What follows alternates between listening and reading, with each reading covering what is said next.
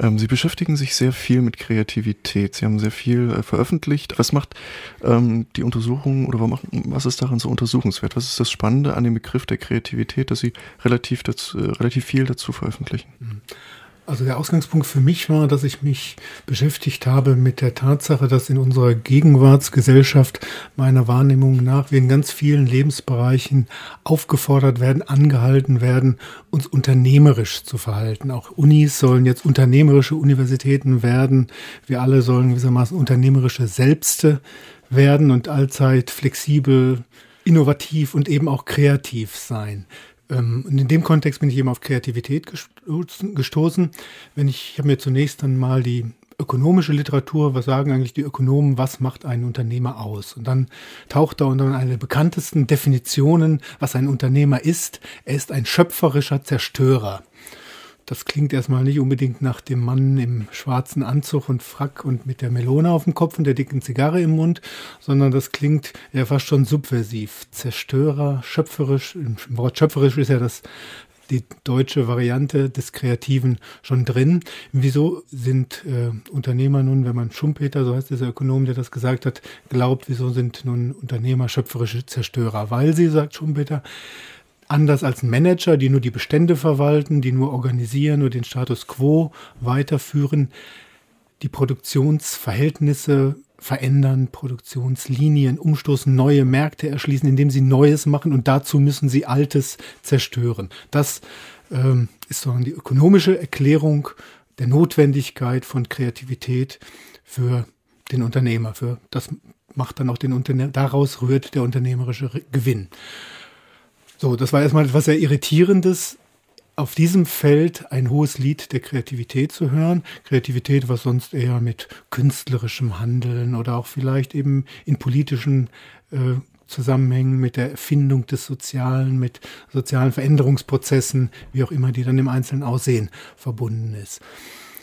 Und ähm, wenn man ähm, zurückgeht, etwa auf die, die Zeit von äh, 68, die berühmte Losung, äh, die an den Pariser Mauerwänden stand, die Fantasie an die Macht, das äh, Fantasie ja auch etwas, was sehr eng verbunden ist mit Kreativität. Also scheint da etwas zu sein, was in sehr unterschiedlichen Kontexten auftaucht und eine Anforderung ist, eine auch eine Sehnsucht ist, etwas, was man sein will, ähm, was gleichermaßen in linksradikalen politischen Zusammenhängen, die Pariser Mauerwände, die Fantasie an die Macht und äh, in Anforderungen an werdende oder schon bestehende Unternehmer geht. Das fand ich erstmal eine interessante Beobachtung. Ähm, ja, und dann habe ich mir gefragt, was ist das eigentlich Kreativität? Kreativität, kreativ sein heißt etwas Neues zu schaffen, schöpferisch zu sein, etwas zu schaffen, was vorher nicht da war. Und ist das mit dem Neuen immer so ein Problem. Ähm, je genauer man hinguckt, desto mehr sieht man immer schon, dass es etwas radikal Neues gar nicht geben kann. Jedes Neue baut auf irgendetwas Altes auf und so weiter. Aber auf der anderen Seite ist gibt es auch nicht nur bloße Wiederholungen, sondern es sind immer schöpferische Variationen. Also es verändert sich. In diesem Spannungsfeld steht dann auch das, was man mit kreativ bezeichnet. Dann ja, habe ich weitergeschaut, habe dann auch so bei so Psychologen nachgeschaut, die hatten dann auch Theorien der Kreativität, die ganz eng an der Ökonomie wieder dran liegen, die dann sagen, ja, kreativ ist das, was ähm, Leute für sich interessieren kann was Aufmerksamkeit binden kann, wo man etwas, ja, man möchte nicht immer das Gleiche wahrnehmen, man möchte nicht das Gleiche serviert bekommen, möchte etwas Neues haben und das Neue, was Aufmerksamkeit, nicht alles Neue ist kreativ, sondern das ist kreativ, das Aufmerksamkeit an sich binden kann. Also auch letztlich wieder äh, die, der Erfolg beim Kunden ist der Ausweis der Kreativität. Und solche ähm, Beschreibungen von Kreativität boomten. In den, ich glaube, im Jahr 2005 ist es erschienen, ein ganz, ganz viel diskutiertes, vor allen Dingen im angloamerikanischen Bereich viel diskutiertes Buch eines amerikanischen Stadtsoziologen, Richard Florida, der gerade, das Buch heißt The Rise of the Creative Class, der Aufstieg der kreativen Klasse, der geradezu ja, eben eine neue Klasse hm, ausgemacht hatte, die Kreativarbeiter, die Kreativen. Das war bei ihm dann ein bisschen diffus. Das waren auf der einen Seite die Künstler, das waren aber auch Softwareentwickler, das waren alle Leute, die jetzt im wissenschaftlichen Bereich tätig waren. Aber auch Lehrer, ähm, also auch die äh, Menschen, die jetzt eben im Bildungs- und Erziehungsbereich tätig waren. Und seine These war nun, auch wiederum auf die Wirtschaft bezogen, die Regionen, die Städte boomen, die es schaffen, möglichst viele Kreative bei sich zu versammeln, kreative Industrien bei sich zu versammeln. Und weil die Kreativen, so seine These, nicht nur interessante Arbeitsplätze haben wollen, sondern auch ein interessantes kulturelles Umfeld haben wollen. Die wollen es auch ein bisschen schräg haben, die wollen es ein bisschen öko haben. Ist es, sind die Städte wirtschaftlich prosperieren, die entsprechende Infrastrukturen haben, eine entsprechende Kultur haben. Dann macht er wirklich abstruse Sachen, macht er so statistische Relationen, dass er vergleicht die Zahl der Künstler in einer bestimmten Stadt oder die Zahl der Schwulen und Lesben in einer Stadt, die dann auch als schräge Vögel gelten und irgendwie mit diesem Kreativ-Flair verbunden sind und glaubt dann, also man kann das wahrscheinlich äh, in so statistischer Hinsicht auch alles sehr fraglich finden, wie er da argumentiert. Aber er versucht so eben nachzuweisen, kreativ, Kreativität ist ein Standortfaktor, ist eine Wirtschaftskraft und deshalb tun Städte, tun Regionen daran, in kreatives Umfeld zu investieren. Nun gab es ja auch in Deutschland einige Buchveröffentlichungen dazu, also da auch äh, relativ viel diskutiert, das Buch von Sascha Lobo und äh, von Holm Friebe. Wir nennen es Arbeit, wo das auch hochgehalten wird. Also wir sind selbstbestimmt, wir können äh, selbstbestimmt wählen, wann wir zu arbeiten haben. Das kann mal 24 mhm. Uhr sein, das kann aber auch mal heißen, dass ich ausschlafen kann. Ähm, das ist natürlich bei äh, freien Radios recht häufig so, dass man auch über etwas redet. Wir wollen auch noch mal kurz einen zu Wort kommen lassen, der das äh, von sich aus auch macht, der äh, zum Beispiel Bücher veröffentlicht, der relativ viel mit Street Art macht. Christian Heinecke, der auch in ähm, Halle relativ bekannt ist, als Street Art Künstler mittlerweile in Berlin lebt. Da gibt's bei mir mehrere, mehrere Schienen. Also einmal in dieser künstlerischen Schiene habe ich sehr viele Kontakte. Ähm, dass man halt Ausstellungen organisiert oder zur Ausstellung eingeladen wird. Dann habe ich halt eine Künstlergruppe, die auch im, im Netz relativ locker agiert und ähm, halt versucht, über diese ganze Vernetzung im, im Internet neue Aufträge ranzuholen. Ich bin ja auch der Autor eines Buches und das Buch, beziehungsweise die Inhalte des Buches habe ich auch über solche Netzwerke zusammengetragen innerhalb von drei Monaten. Also es war für mich auch selbst total erstaunlich, äh, in welcher kurzen Zeit man mit Leuten zusammenarbeiten kann, was man da in so einer kurzen Zeit auf die Beine stellen kann. Also ich habe es wirklich geschafft, mit, mit 20 Leuten im Netz irgendwie den Inhalten eines Buches in zweieinhalb Monaten zusammenzutragen. Das ist das, was ich immer machen wollte und das, was ich im Endeffekt auch durchgezogen habe. Also ich konnte mir nie vorstellen, dass ich mich irgendwo bewerbe und da ein Angestelltenverhältnis eingehe und die ganze Zeit für jemand meine Ideen opfere. Also ich hatte immer sehr viele Sachen im Kopf und die wollte ich alle umsetzen. Also ich wollte einfach machen. Und deshalb habe ich mir gedacht, die beste Möglichkeit einfach zu machen ist eine Selbstständigkeit. Christian Heinecke, einer von denen, über die Richard Florida spricht in seinem Buch, einer von denen, über die dann in Deutschland äh, zum Beispiel Holm Friebe, Sascha Lobo gesprochen haben. Äh, das klingt erstmal sehr gut. Also das klingt nach äh, Selbstbestimmung, das klingt nach ich kann wählen. Wie würde man das aus soziologischer Sicht bewerten?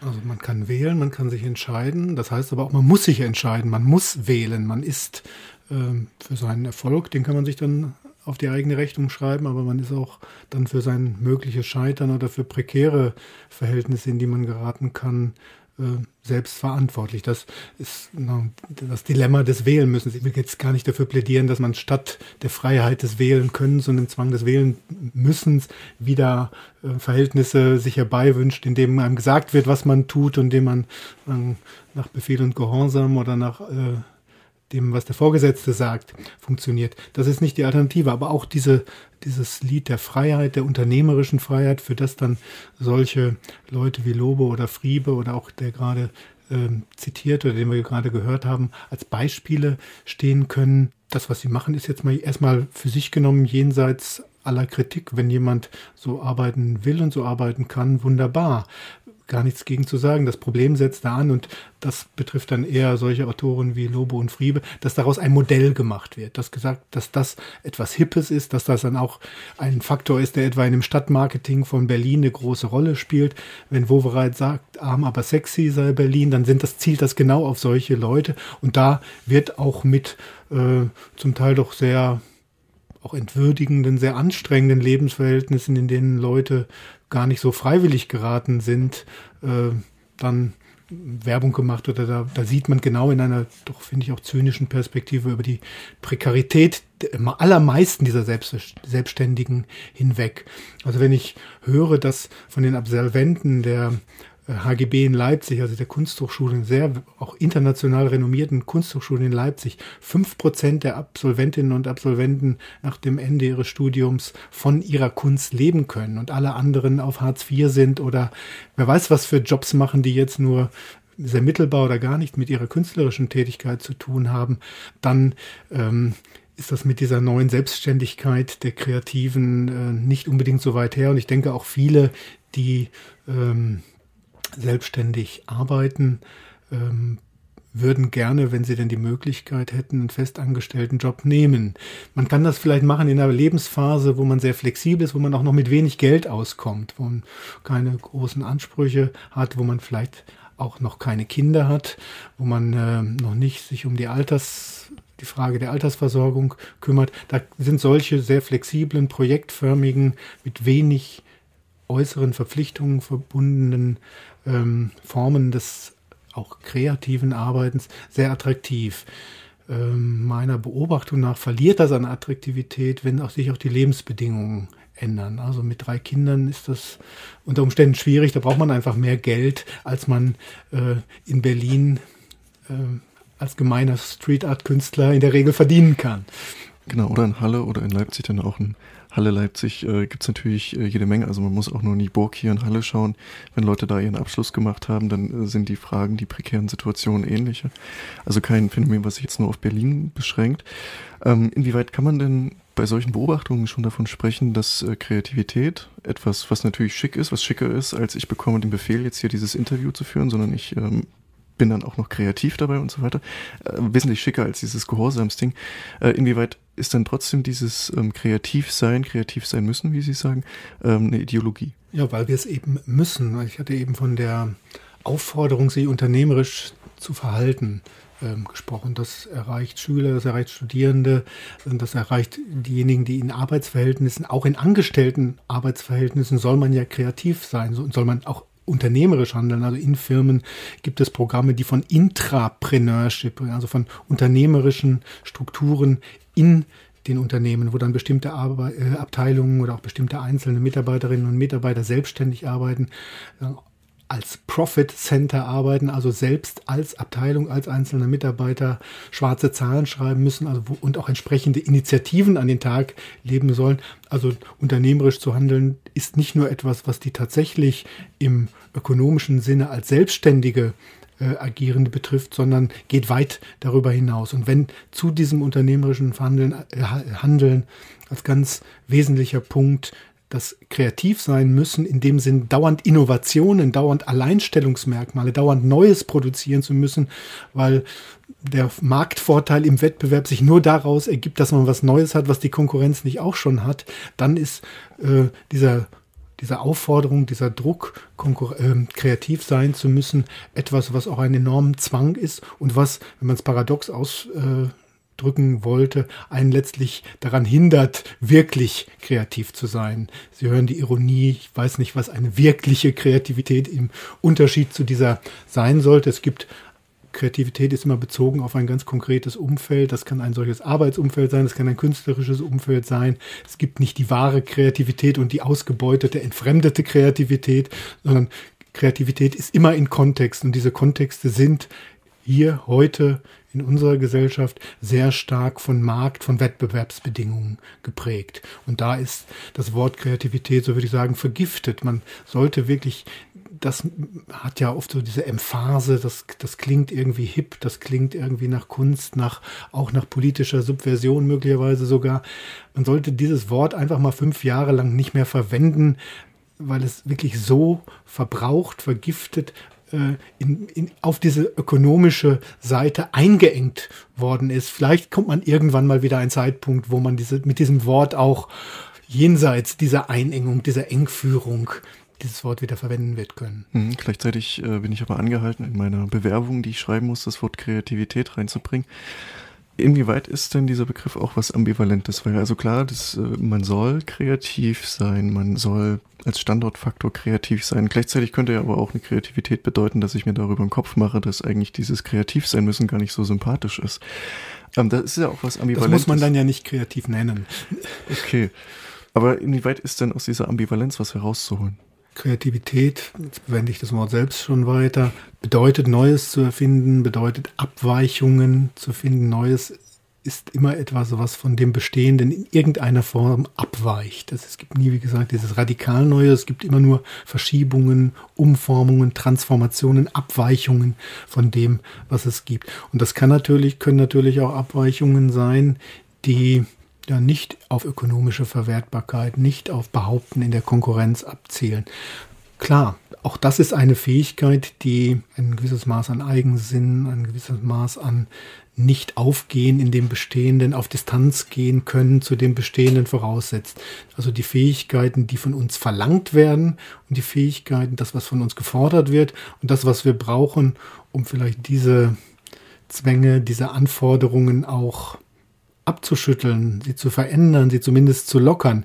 Diese Anforderungen unterscheiden sich gar nicht so, so sehr. Man muss schon kreativ sein, um gegen Kreativität argumentieren zu können. Mhm. Das ist eine schöne Dialektik, die hier äh, aufgemacht wird. Äh, bei mir im Studio ist Ulrich Bröckling, der lebt, ähm, lebt er eigentlich in Halle? Der lebt in Leipzig der und arbeitet in, in, Halle.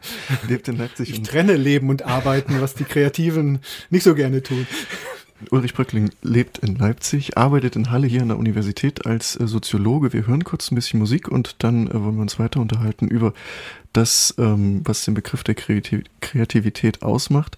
Ich kann den Begriff schon gar nicht mehr sagen, so oft haben wir ihn schon wieder verwendet hier. Und die Frage, wie eigentlich Ideologiekritik in so einem Umfeld möglich sein kann.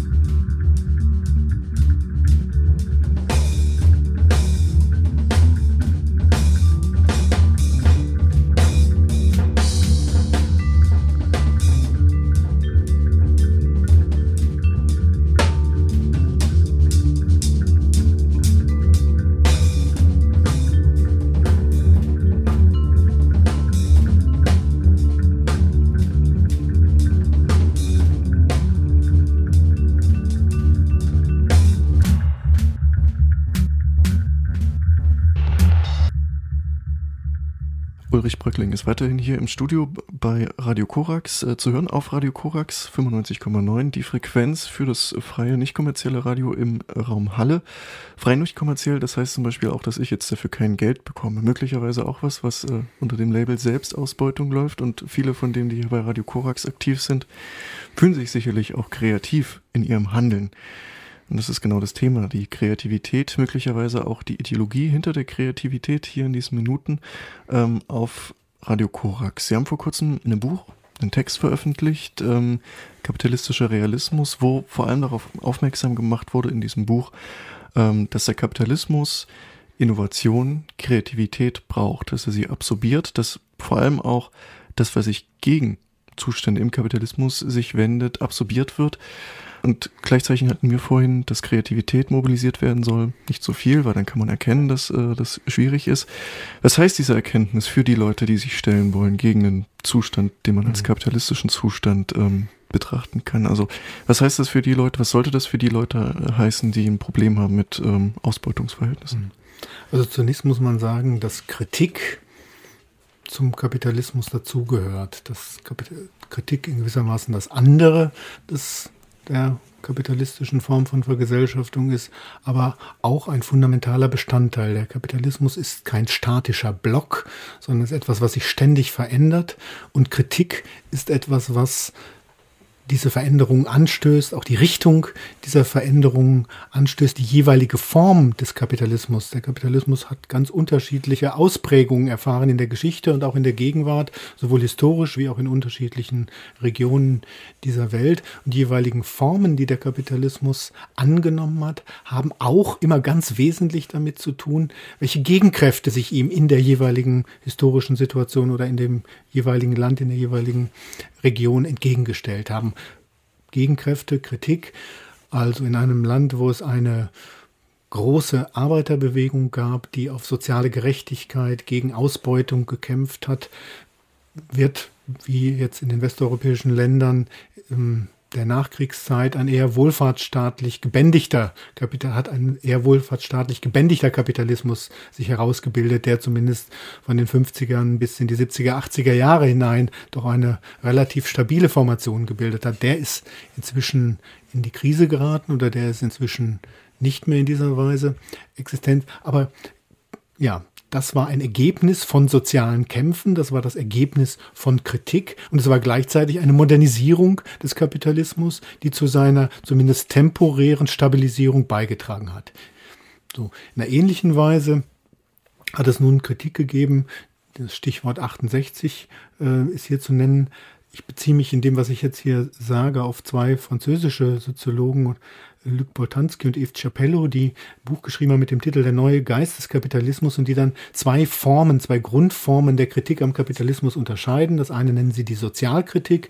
Das bezieht sich auf das, was ich gerade genannt hatte, also historisch verbunden mit der Arbeiterbewegung, Kritik, die sich gegen Ausbeutung, gegen soziale Ungerechtigkeit, gegen Verelendung richtet. Ein anderen Typus von Kritik, den Sie beschreiben, ist das, was Sie Künstlerkritik nennen. Da sind wir doch schon wieder fast bei der Kreativität.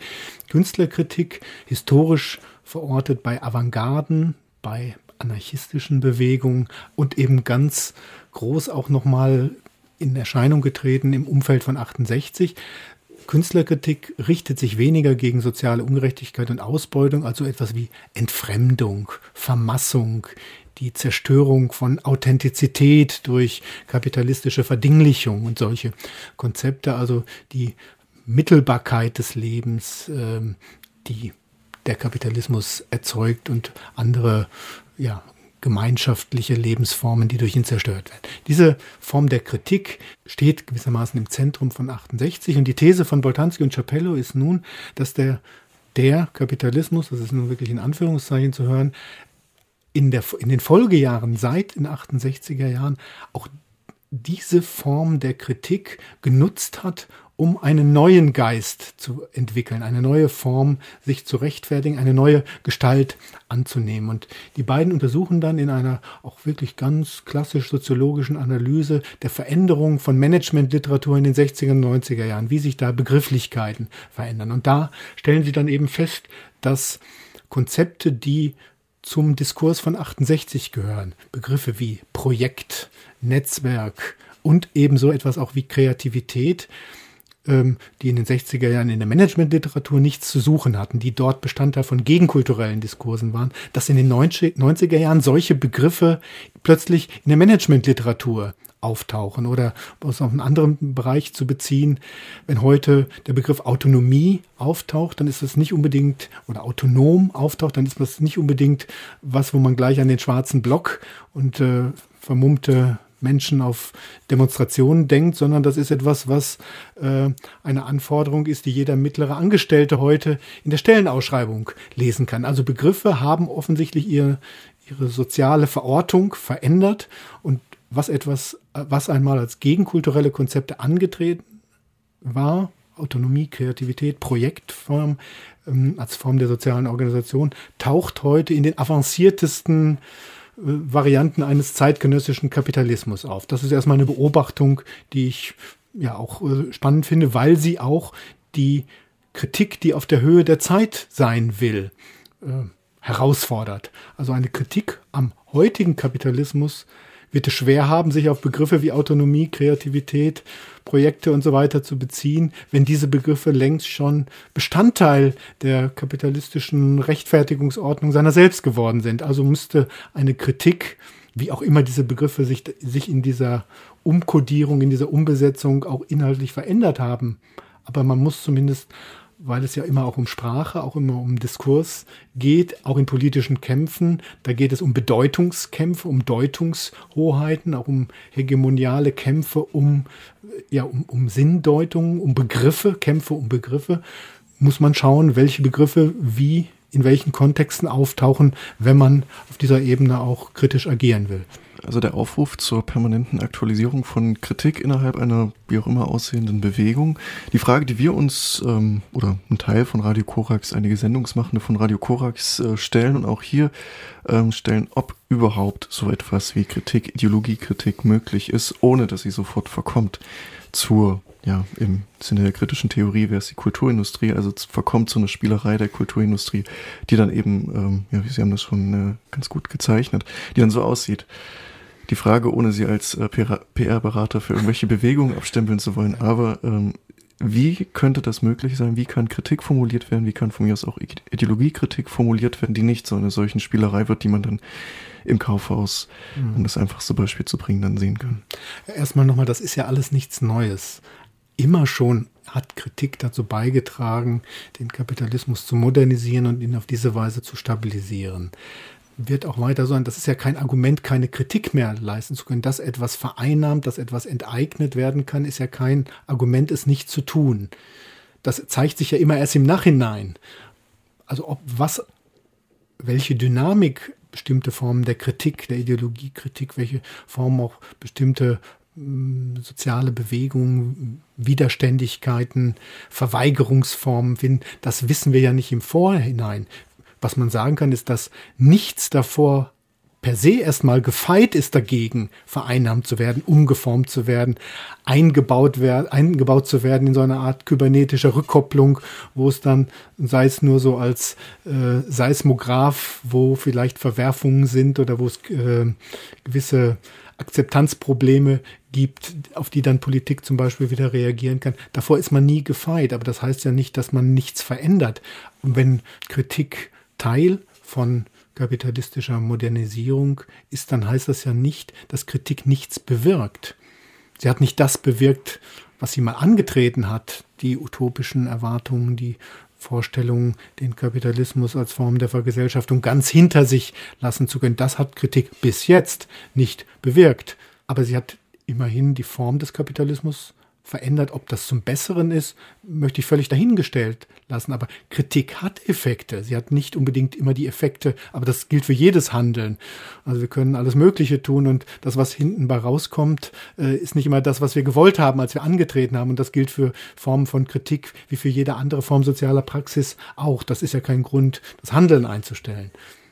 Mhm. Im Gegenteil, man könnte auch so argumentieren, ähm, so klassische marxistische Form von Kritik hatten Kritik ja sehr stark an die Klassenzugehörigkeit, der Klassenposition gebunden. Die proletarische Position gegen die kapitalistisch-bourgeoise Position. Und über diese Klassenposition, die dann in den orthodoxen Varianten auch noch von der Partei zentralistisch verkörpert wurde, repräsentiert wurde, das war dann, der, dann die, der historische Ort, von dem eine Fundamentalkritik der Gesellschaft im Selbstverständnis des orthodoxen Marxismus ausgehen sollte.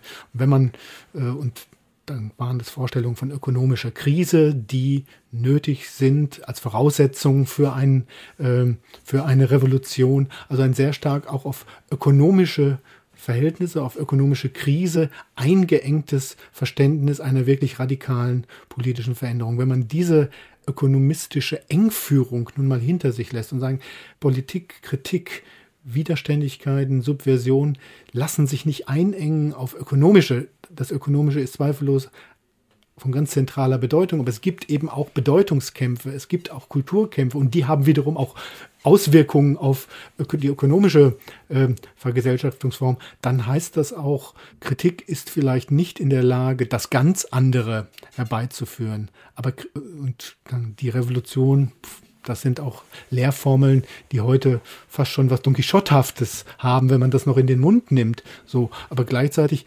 entlastet das ja auch widerständige Praktiken. Man muss sich nicht mehr sagen lassen, man sei ein bloßer Reformist, weil man ähm, gegen den Bau eines bestimmten äh, Kernkraftwerks oder des äh, Bahnhofs in Stuttgart argumentiert. Also man kann auch gegen einzelne Projekte, gegen einzelne äh, Phänomene, die einen stören, gegen bestimmte Formen von Ungerechtigkeit, die einen empören, agieren, ohne dass damit gleich die Totalveränderung der Gesellschaft mitgewollt sein muss. Also Kritik als Strategie der radikalen Revolution ist vielleicht in den Hintergrund getreten. Wie gesagt, man muss schon fast Quixote-haft sein, um das heute noch so selbstbewusst vertreten zu können. Aber gleichzeitig ist Kritik an Verhältnissen, die Leiden verursachen, über die man sich empört, auch immer möglich. Das ist die andere Seite. Also eigentlich gar keine These, gar keine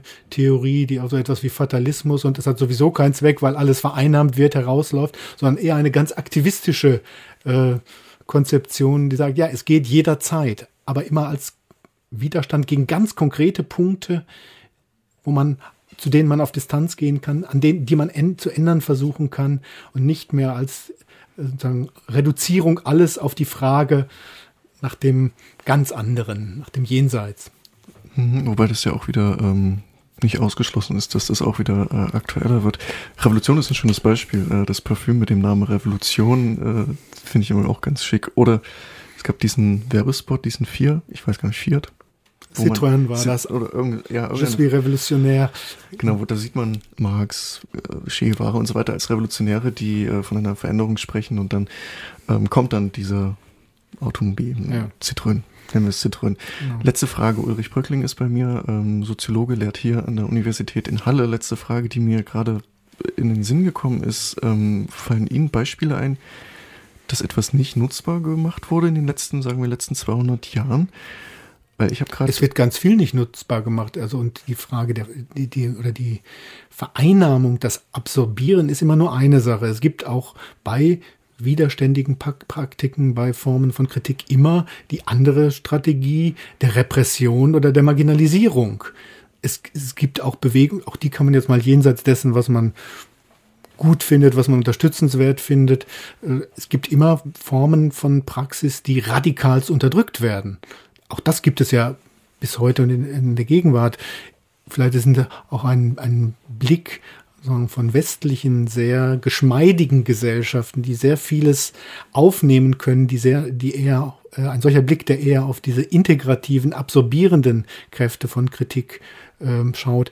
Wenn wir an andere Regionen, denken Sie an Mexiko, denken also an, an soziale Bewegungen in anderen Regionen der Welt, die mit massiven Repressionen konfrontiert haben. Auch das ist Teil der Kämpfe, die derzeit stattfinden. Das stimmt, also das, worüber wir geredet haben, hat einen recht westeuropäischen Blick. Ulrich Bröckling war hier im Studio bei Radio Korax. Ähm, ich bedanke mich. Eine knappe halbe Stunde haben wir geredet, ungefähr so viel, wie wir auch eingeplant hatten. Äh, von meinem Gefühl könnte das natürlich noch weitergehen. Danke meinerseits.